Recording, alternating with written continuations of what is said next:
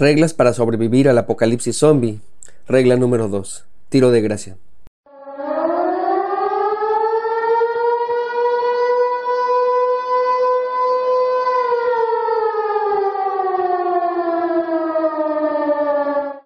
León Tolstoy dijo, todas las familias felices se parecen, pero cada familia infeliz lo es a su manera. Cada familia tiene sus propios retos, tiene sus propias luchas, vive su propio apocalipsis. Sin embargo, los problemas familiares no necesariamente surgen por un miembro tóxico. Desafortunadamente se señala con mucha facilidad y se estigmatiza a las personas. Hay conflictos familiares que tienen un origen distinto. Por ejemplo, un cambio en el ciclo vital de la familia. Cuando un hijo se va de la casa porque se casó, aunque una boda regularmente es alegría, genera mucha confusión a la dinámica familiar. En la mayoría de los casos, el cordón umbilical no se rompe.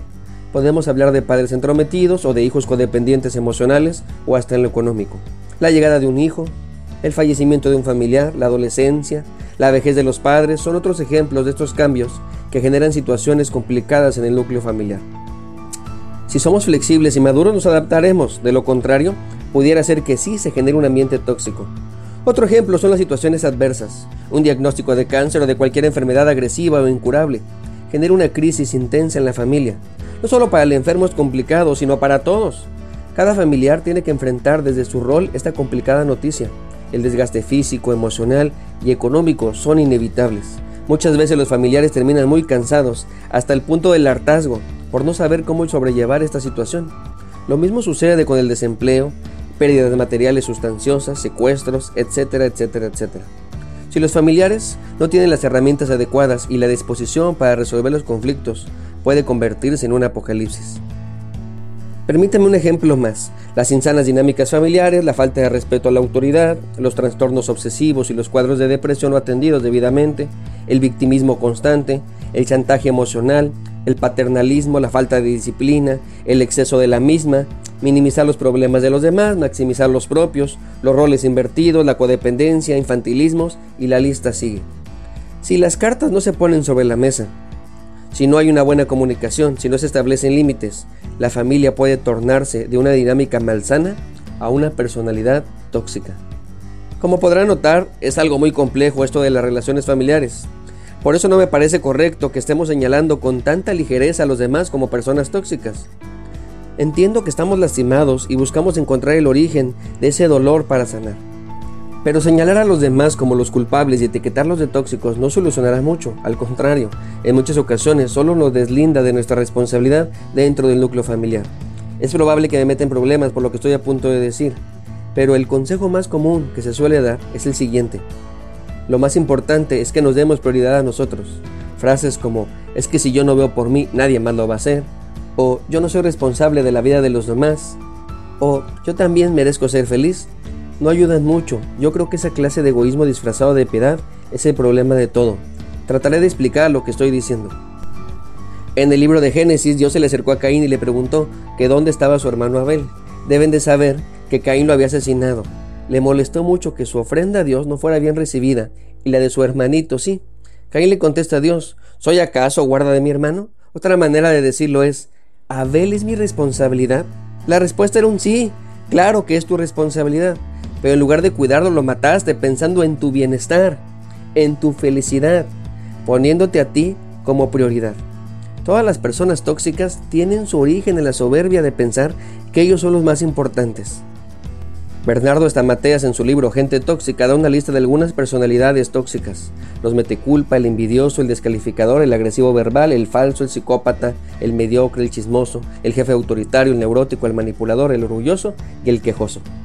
Si analizamos uno a uno, se podrá dar cuenta que todos ellos son así porque su prioridad son ellos. No les importan los demás.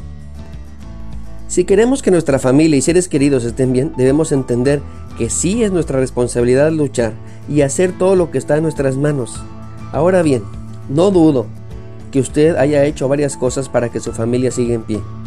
Pero creo que justo ese es el problema. Es probable que usted ya esté desesperado, ya no sepa qué hacer, esté harto, con sentimientos encontrados y tal vez hasta frustrado. Así que supongo, tiene pensamientos como ¿y si me voy? Si ya no hago nada por ellos, yo ya hice lo suficiente, ya no tiene caso, ya no se lo merecen. La segunda regla para sobrevivir a este apocalipsis zombie es, demos gracia. es decir, que demos una oportunidad extra que no merecen. El tiro de gracia es un disparo en la nuca o en la cabeza que termina con el sufrimiento de una persona herida. Es salvarlos del dolor. Aunque suene extraño, eso es precisamente lo que tenemos que hacer con nuestra familia. En lugar de etiquetarlos como personas sin remedio, como gente perniciosa, debemos verlos como gente herida, gente que está sufriendo y que necesita un tiro de gracia, necesita que terminemos con su sufrimiento. Por supuesto que no estoy diciendo que se compre una pistola y le dé un balazo a los demás. Lo que estoy diciendo es que dé algo que no merecen, que termine con su sufrimiento. Estoy diciendo que lo intente una vez más, que no se rinda, que usted ofrezca otra oportunidad, que dé gracia. Muchas veces confundimos gracia con misericordia. Misericordia es no dar a alguien lo que merece.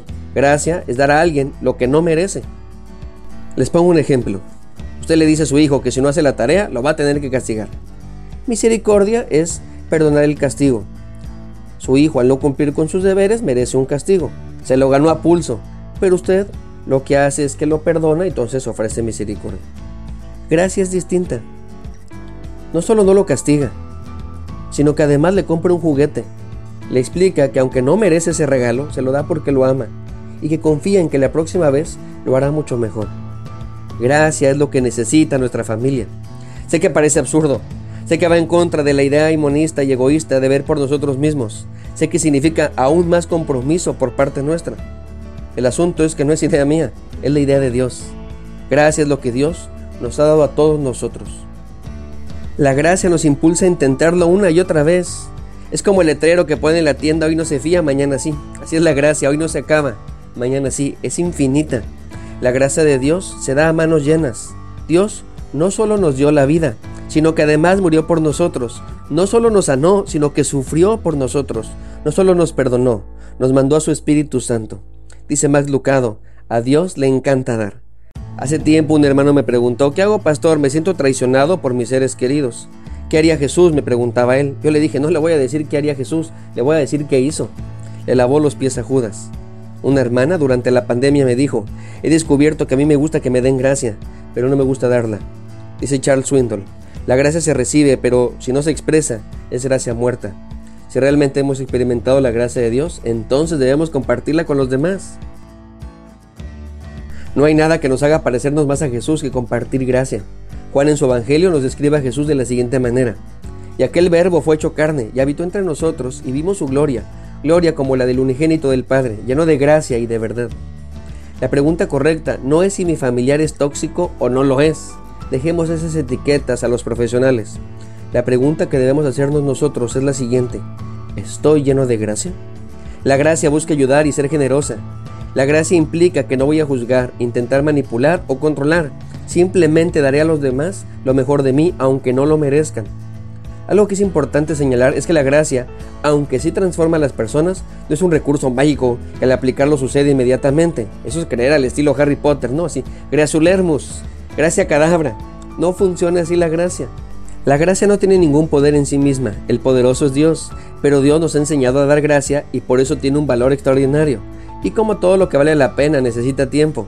El apóstol Pedro no fue transformado de manera inmediata. Jesús tuvo mucha gracia con él. Primero le cambió el nombre de Simón a Pedro, enseñándole el hombre en el que podría convertirse. Le ayudó a caminar sobre las aguas, le enseñó que podría calmar tormentas, expulsar demonios, sanar enfermos y hasta resucitar muertos. Le mostró la transfiguración confirmando que Jesús es el Cristo. Le lavaron los pies, le eligieron como un apóstol, le dieron un montón de enseñanzas y aún así Pedro negó ser discípulo de Jesús. ¿Qué hizo el Señor? ¿Fue y lo regañó? No. ¿Fue y lo castigó? Tampoco. ¿Le reclamó? No. Lo que hizo Jesús fue hacerle el desayuno.